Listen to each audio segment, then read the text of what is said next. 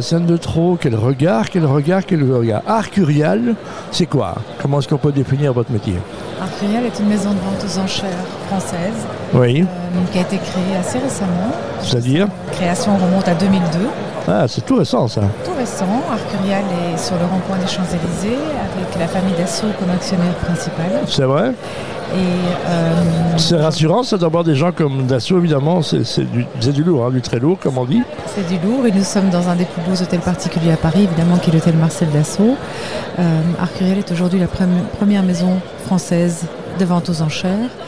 Et le bureau euh, en Belgique a été ouvert euh, assez vite après, en 2012. Et c'était le premier bureau euh, d'Arcurial hors France.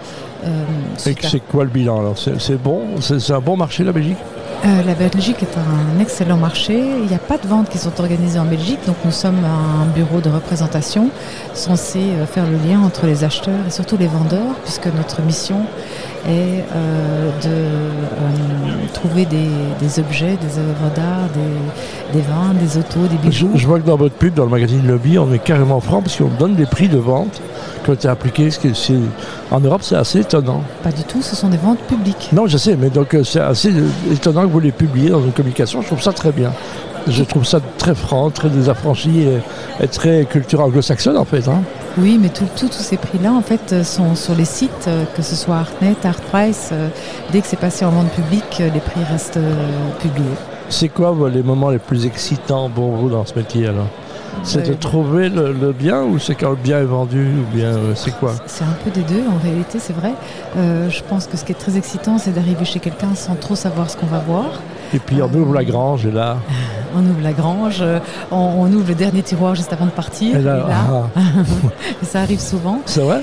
Oui. Pourquoi les sûr. gens ignorent qu'ils ont des trésors chez eux parfois? Euh, soit ils ignorent, soit euh, à dessein, ils vous les montrent au dernier moment pour voir un peu votre réaction. Ils vous tester avant avec d'autres objets peut-être moins importants. Oui. Euh, ça, ça arrive souvent. Et puis, et puis ce qui est très gai, c'est de rencontrer les gens, de savoir pourquoi ils collectionnent, d'où viennent les objets. Euh, et, euh, et, et puis évidemment, arriver jusqu'au dernier coup de marteau à Paris. euh, avec un petit peu d'ad- d'adrénaline les jours qui précèdent s'il n'y a Ouais, pas d'intérêt pour le lot ou par contre si on voit que le marché s'enflamme et qu'on sait que les enchères vont s'enflammer. Comment ça se passe alors dans, dans ce contexte Le Covid, est-ce que ça a aidé Justement, on s'est rendu compte que les gens se sont retournés avec des choses qui étaient proches d'eux et voulaient acheter des choses qui étaient, qui étaient très, très émotives en fait quelque part? Alors euh, c'est en ça qu'on dit que nous sommes donc euh, dans un- une thématique qui est l'art, l'investissement, comment diversifier Mhm. ses avoirs. Mais il y a quelque chose qu'on a remarqué avec le Covid, c'est que euh, le marché de l'art ne suit pas l'économie. Donc après le Covid, en fait, le marché a littéralement explosé euh, pour plusieurs raisons. D'abord parce que les, les- les- personnes ne voyageaient plus, euh, avaient euh, euh, pu mettre de l'argent de côté et surtout s'informer. Donc on a vu euh, des nouveaux acheteurs dans l'art ancien, par exemple, parce que peut-être euh, certains collectionneurs en avaient marre des noms euh, un petit peu euh, que tout le monde avait, euh, des intérieurs comme tout le monde. Et donc on commençait à se documenter, à lire, à s'informer et à se tourner vers des secteurs peut-être un peu plus compliqués.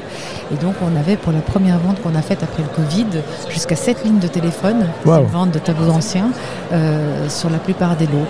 Et alors j'en parlais euh, tout à l'heure, évidemment, à cause du Covid, euh, les marques importantes de montres, par exemple Rolex, Patek Philippe, Audemars Piguet, euh, sont arrivées à une véritable pénurie euh, dans les matières premières et donc n'ont plus pu euh, euh, Produire. produire comme comme c'était le cas avant. Et donc euh, les amateurs se sont tournés vers le second marché, vers la seconde main en fait, et donc les ventes publiques, où ils trouvaient des modèles qu'ils désiraient, étaient prêts à payer parfois beaucoup plus cher. Euh, parce qu'ils l'avaient tout de suite plutôt que de devoir attendre parfois jusqu'à un an ou deux ans pour avoir le modèle euh, désiré. Je vais vous poser une dernière question, ça va vous énerver, je le sais, mais je l'assume. On doit vous demander mille fois par jour, c'est quoi maintenant les trucs tendance? Les trucs tendance, euh, bah, je dirais euh, peut-être les artistes femmes. Euh, Ça y est, on y est, on y est. Parce que ce sont les, les grandes oubliées du marché de l'art. C'est vrai cas, Oui, bien sûr.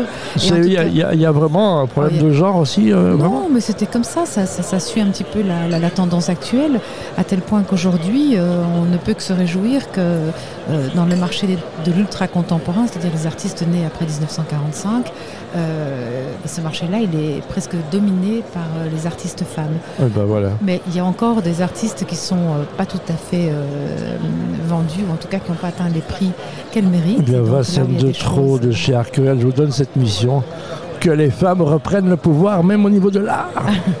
Merci beaucoup. Je rappelle, c'est Arcurial. Vous avez un bureau à Bruxelles Absolument. Voilà, vous, voilà. Très chic aussi. Merci beaucoup, Merci